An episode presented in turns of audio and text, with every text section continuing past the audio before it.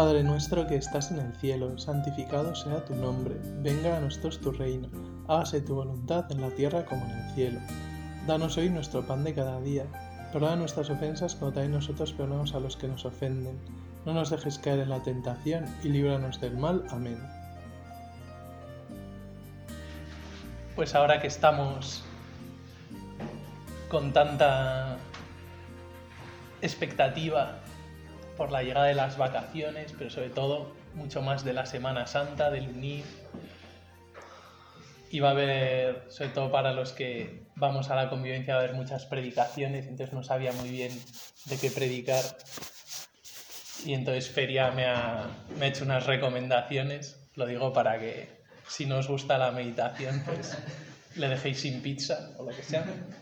Pero bueno, yo creo que saldrá bien porque me he puesto los calcetines de la suerte y entonces nos puede servir eso para meditar un poco, preparar el día de mañana. Estamos en la semana de pasión, litúrgicamente se llama así, y hay incluso unos prefacios específicos para estos días y nos sirven para preparar la Semana Santa que comenzará este domingo con el Domingo de Ramos. Y tradicionalmente, ahora no es una fiesta, digamos, em, litúrgica o constituida, que es la Virgen de el Viernes de Dolores. Porque he estado leyendo en, en, una fuente fiable de Internet, que empieza por W, que en el Concilio Vaticano II se reformó el calendario y se quitaron algunas fiestas que estaban duplicadas. Por ejemplo, también los santos arcángeles se unificaron en un día, ¿no? Antes eran tres días distintos, San Miguel, San Gabriel, San Rafael. Y entonces también se celebra la Virgen de los Dolores y popularmente se sigue celebrando, de hecho muchas procesiones de, vírgenes en, en Cartagena, por ejemplo, sale la patrona mañana, etc. Bueno, pero se quedó como fiesta litúrgica únicamente la Virgen de los Dolores el día si estuviera Frankie nos lo diría, 15 de septiembre, ¿verdad?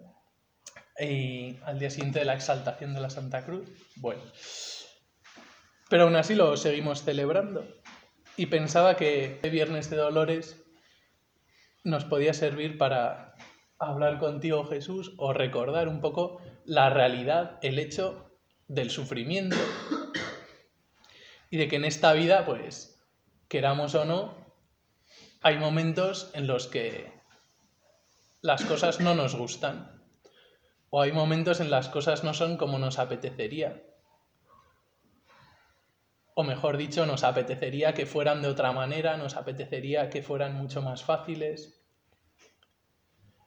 Y eso puede suceder por diversos motivos, ¿verdad? Podemos recordar todos momentos en nuestra vida en los que hemos sufrido por causas totalmente ajenas a nosotros pues desde que fallece nuestro abuelito hasta, no sé, enfermedades o, no sé, cosas, por así decirlo, que no dependen para nada de nosotros, que suceden y que, y que no nos gustan. Pero luego también hay otra posibilidad de sufrimiento, que es lo que habitualmente llamamos sacrificios, hacer sacrificios o mortificaciones que las hacemos porque nos damos cuenta de la grandeza, la maravilla que es ser humanos, ser hijos de Dios, tener libertad, tener capacidad de amar. Y esos pequeños sacrificios, esas pequeñas renuncias, nos sirven para tener señorío sobre nuestras pasiones y sobre nuestras comodidades y para no poner nuestro corazón en que todo sea fácil y cómodo, sino poner nuestro corazón en la persona amada, poner nuestro corazón en Dios y así poder vivir pues realmente libres, luchando por las cosas que queremos y que sabemos que valen la pena.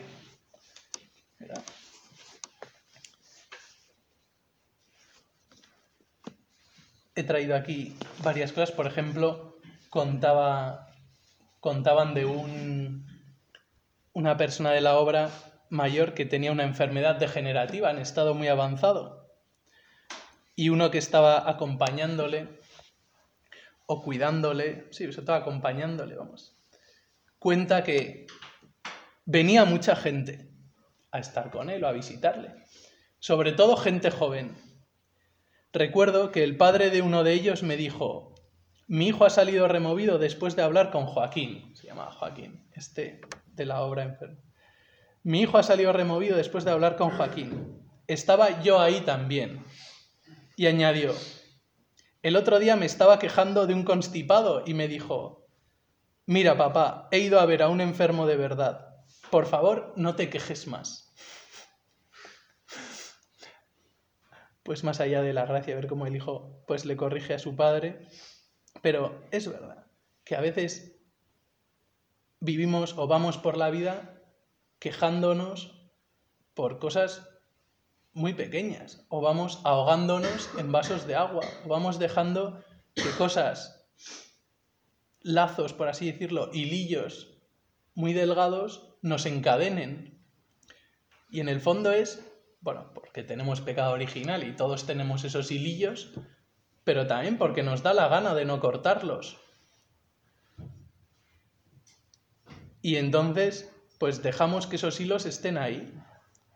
Y dejamos, pues como sabemos. Tantas veces, pues que esos propósitos que tenemos se queden en la libreta, si es que llegamos a apuntarlo, ¿no? Se queden en, en, mover la cabeza así diciendo que sí durante el círculo o durante la conversación con el sacerdote o la confesión, ¿no? Sí, sí, es verdad, es verdad. Pero luego salimos y ¿qué medios he puesto? He sacado las tijeras, por así decirlo, para cortar ese hilillo.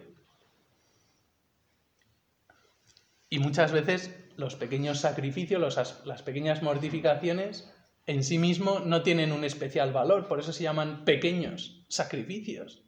Y de hecho, el objetivo, Señor, ¿verdad? Pues no es hacer cosas que maravillen al mundo, ¿no? Mirad, ¿no?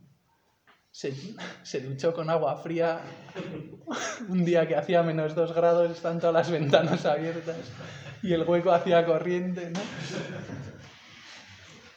Sino, pues son pequeños sacrificios que nos sirven para decir, a ver, que voy en serio. No solo para decírtelo a ti, Señor, sino para decírmelo a mí mismo. Esto me importa y esto me interesa.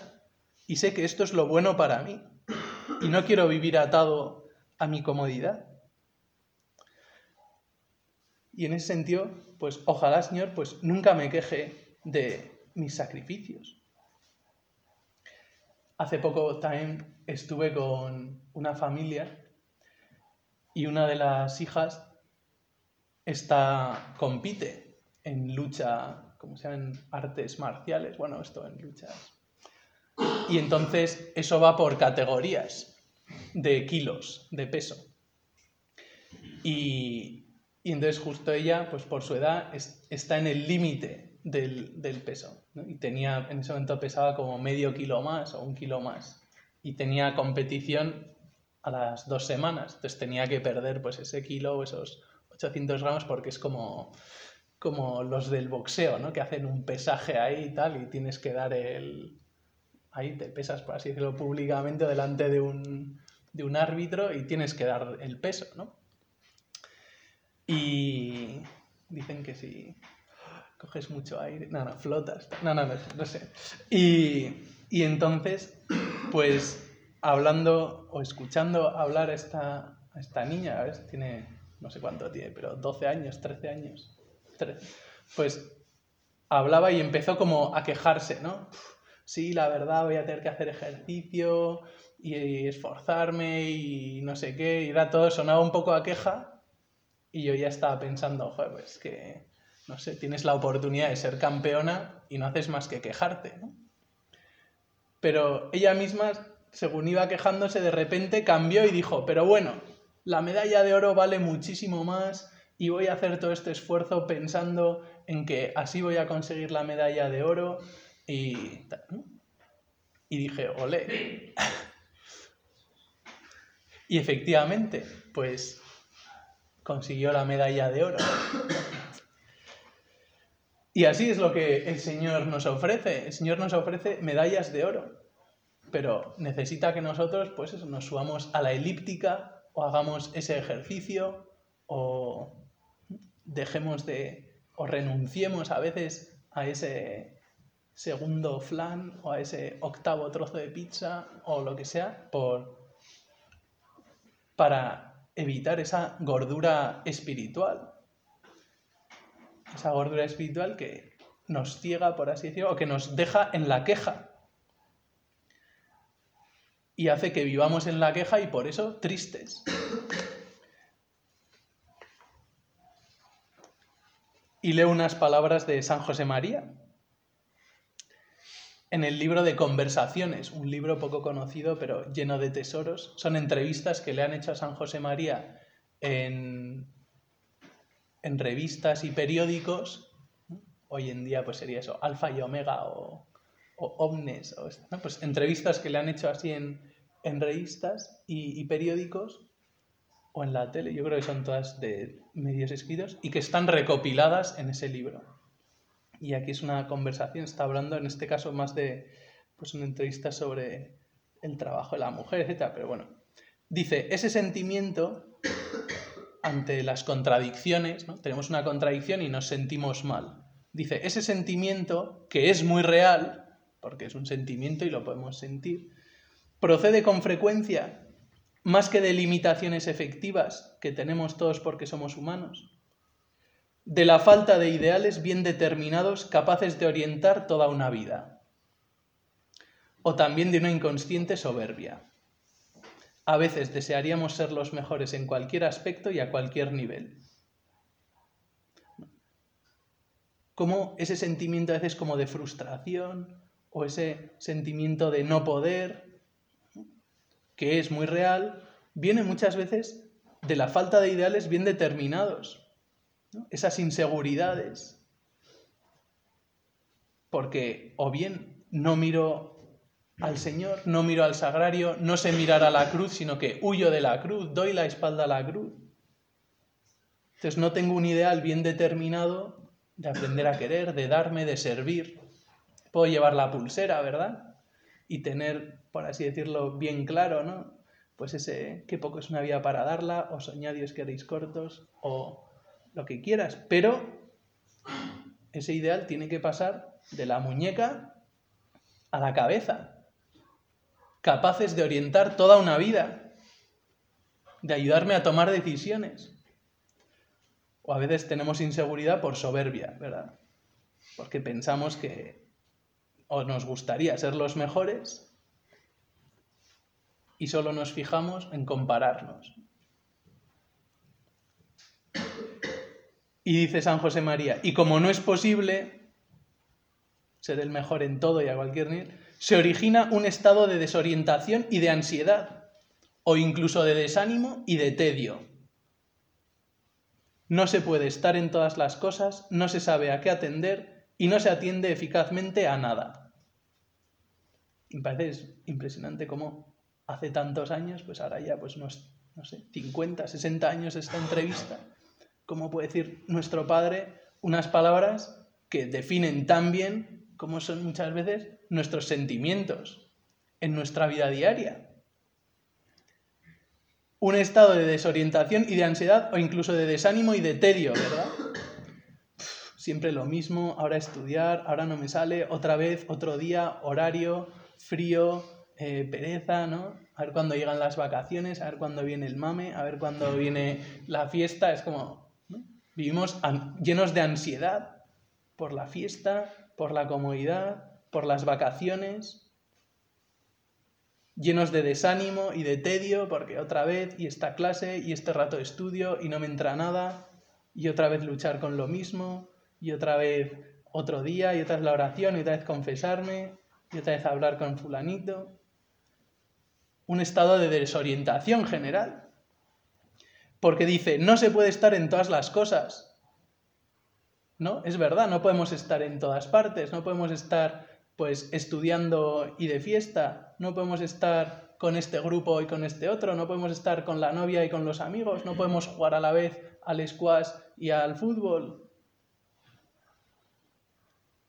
No se puede estar en todas las cosas. Y no se sabe a qué atender, porque como no tengo un ideal bien determinado que orienta mi vida, no sé bien a qué atender. Y entonces no se atiende eficazmente a nada. Y un día voy a misa y rezo y me enchicho y no sé qué y me confieso y tal, y al día siguiente ni siquiera me levanto, no voy a misa, no estudio, ¿no? Porque no se atiende eficazmente a nada. Subo y bajo, pues según mis sentimientos, subo y bajo, pues según lo que hagan mis amigos, o según si ha salido el sol o no, o según, pues, si estoy motivado o no, o si había pescado rebozado, o mordan burgers, ¿no? Pero son palabras muy fuertes y que digo, agota en estas bromas, pues, para no dormirme yo, pero, para que no le dejéis a Feria sin pizza, pero el pero son palabras muy fuertes y que a todos nos llegan al fondo de nuestra vida, al núcleo, ¿verdad? Qué mal se pasa cuando uno, de verdad, no sabe a qué atender, cuando uno tiene ese estado de desorientación y de ansiedad. O todo nos cansa, o la vida se convierte en un Everest constante todos los días. En esta situación, sigue diciendo nuestro Padre, el alma queda expuesta a la envidia y es fácil que la imaginación se desate y busque un refugio en la fantasía. Y hoy también mucho más fácil ¿eh? con la pornografía, que alejando de la realidad acaba adormeciendo la voluntad. Y entonces ya pues entramos en esa espiral descendente, en ese tobogán donde ya renunciamos pues incluso a los ideales, que aunque los tengamos en la muñeca, pues ya pues son frases bonitas, son utopías, son para los curas, como si los curas hubieran nacido curas también.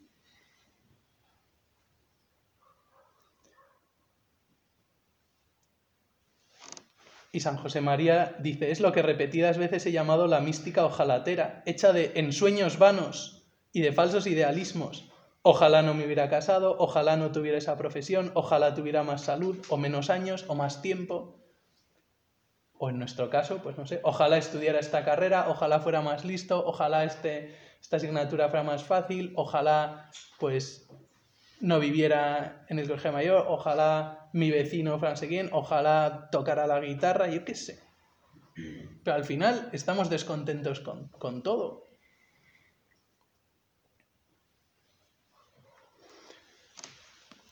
Y nuestro Padre nos anima. El remedio, costoso como todo lo que vale, está en buscar el verdadero centro de la vida humana. Lo que puede dar una jerarquía, un orden y un sentido a todo el trato con Dios mediante una vida interior auténtica. ¿Cómo buscamos el centro? ¿Cómo buscamos ese, sí, ese eje sobre el que girar, hacer girar nuestra vida? ¿Cómo buscamos ese fundamento, esos cimientos? Pues el trato con Dios. Lo tenemos en el sagrario, lo tenemos en nuestra misma casa y muchas veces no le hacemos caso. O sí, pasamos, saludamos, vamos y venimos, pero no ponemos nuestro corazón en el sagrario. No entramos de verdad, no nos paramos. No le abrimos la puerta de nuestra, de nuestra alma al Señor. Y nuestra vida interior, pues a veces o no crece o no es auténtica. Porque es una vida interior muchas veces también de fachada. O de niño. O de adolescente. Y quizá tenemos a veces la misma vida interior que cuando teníamos 13 años, que también íbamos más o menos a misa, íbamos al club y hacíamos la oración y nos confesábamos y hablábamos con el cura, íbamos al círculo. Pero vamos creciendo y vamos pensando y vamos viviendo y cada vez somos más nosotros mismos y cada vez tenemos más nuestra vida y tomamos decisiones y somos más protagonistas de nuestra vida y necesitamos esa vida interior auténtica. Y te necesitamos, Señor. Y cuando no te tengo, pues mis días se vuelven grises. ¿no? Y por eso, ¿cómo se nota, verdad? Cuando una temporada, pues vamos a misa, rezamos, nos confesamos con frecuencia, estudiamos, llevamos un orden en la vida, un horario. Qué fácil nos resulta entonces, pues sonreír o estar a buenas con la gente, no dar importancia a los roces pequeños de la vida diaria, no, no quejarnos pues de las tonterías, pasarlo bien cuando estamos de fiesta o cuando o reírnos por cosas más sencillas. Y al contrario, cuando no estamos cerca del Señor o cuando no damos pasos por acercarnos al Señor, pues qué fácil nos sale criticar, qué fácil nos sale rajar, comparar, hacer grupos, dividir, es que estos, es que aquellos otros, ¿no? estudiar, echar la culpa a los profesores, estar buscando siempre puntos de fuga y necesito una peli o necesito más deporte o necesito pues el móvil, necesito Instagram, necesito que, no sé, que la niña me dé un beso, lo que sea.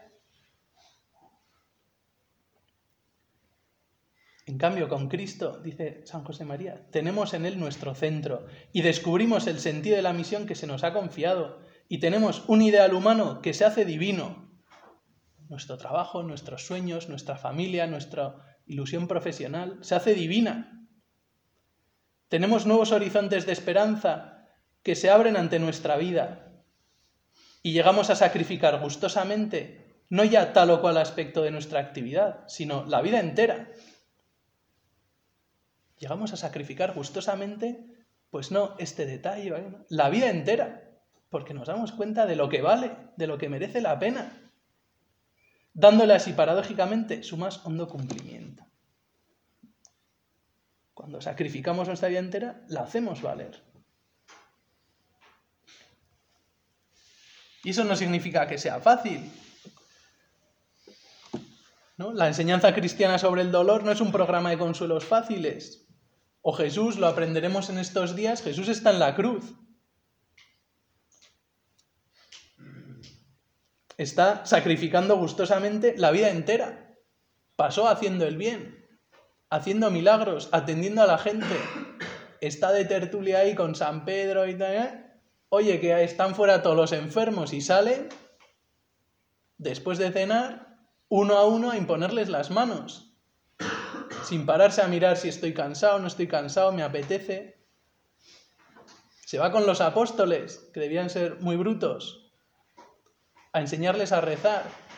Y aún así, después de tres años de predicación de Jesús, predicación directa de Jesús a los apóstoles, todavía no entienden.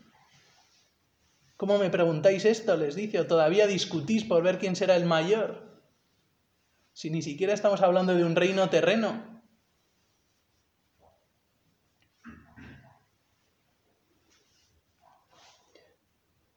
Por eso este Viernes de Dolores nos puede servir para mirar mucho a nuestra Madre la Virgen. Cómo su vida, pues siendo probablemente la vida más bonita, más apasionante, más llena, más rica que haya podido haber de cualquier ser humano sobre la faz de la tierra,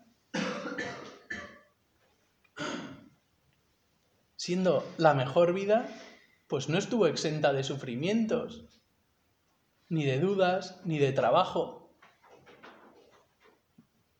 la Virgen no hacía magia.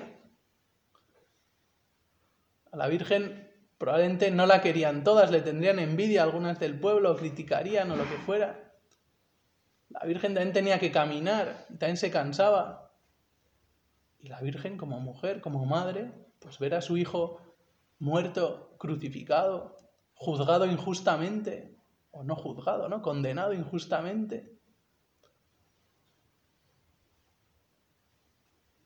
Destrozado físicamente.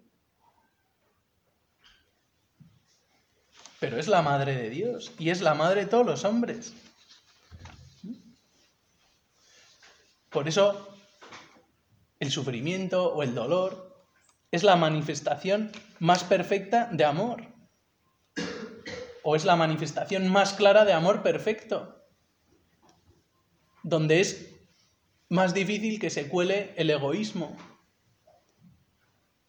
donde es más difícil que se cuele la sensualidad, ¿no? Pues, ah, yo le quiero a este porque, ¿no? Pues porque luego me invita o porque luego pues también tiene tais conmigo o también quiero a esta niña pues porque estoy a gusto cuando estoy con ella o también pues quiero a este porque siempre tiene chocolates o porque juega bien a fútbol o porque luego me va a llevar en barco cuando sea mayor, ¿no? Lo que sea. Pero en cambio, cuando hay sacrificio, pues estamos renunciando a nosotros mismos. Nos estamos dando, pues, totalmente. O cuando aceptamos ese sufrimiento que la vida nos da, pues estamos fiándonos de Dios y poniendo nuestro corazón en el cielo, como la Virgen. Mañana, después del antes del Evangelio, se puede rezar, si se quiere, una, un himno, no es un himno, un... Bueno, una especie de, himno o de poesía a la Virgen, que se llama el Stabat Mater, por las palabras con las que empieza en latín, que significa, pues estaba la Virgen dolorosa junto a la cruz, ¿no? de pie, escrita en tetrámetros trocaicos. ¿no? voy a explicar ahora porque pensaríais que sois unos incultos y tal, y cuánto sabe un bárbaro. También podéis mirar en una página web que empieza por W y os lo explica, pero mucho mejor los de los de LEC saben perfectamente. Le he hecho la prueba uno en plan trampa y sabía perfectamente. Pues en el número 5, en la estrofa número 5, dice, ella mater fons amoris, me sentire vin doloris, fac ut tecum lugiam. Es muy bonito estas frases como dice, Madre fuente de amor, hazme sentir tu dolor, contigo quiero llorar. Y dice, quiero llorar contigo, dice, haz fac ut cormeum, haz que arda mi corazón, amando a Cristo Dios, para así complacerle. Haz que mi corazón arda en el amor de Dios para cumplir su voluntad. Hazme sentir tu dolor, madre mía. Contigo quiero llorar, quiero estar contigo al pie de la cruz.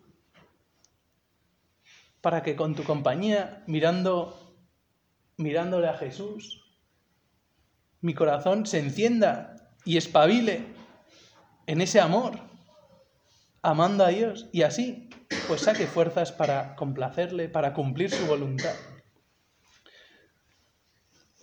pues ya mañana, dentro de poco será viernes, vamos a pedirle, ¿no? Vamos a intentar vivir todo este viernes de mañana, pues muy de la mano de la Virgen y pensando en la cruz, ¿verdad? Para que el Señor, pues, o para que podamos ver con los ojos de la Virgen, para que tu Madre nuestra nos enseñes a mirar al corazón de Jesús y así nos inflamemos en su amor y no tengamos miedo al sacrificio, sino al revés, descubramos cómo ese sacrificio o el sufrimiento nos abre las puertas a esos ideales que configuran nuestra vida y que nos sacan del tedio, del aburrimiento, de las envidias y llenarán nuestra vida de paz, de alegría, de aventura, de santidad.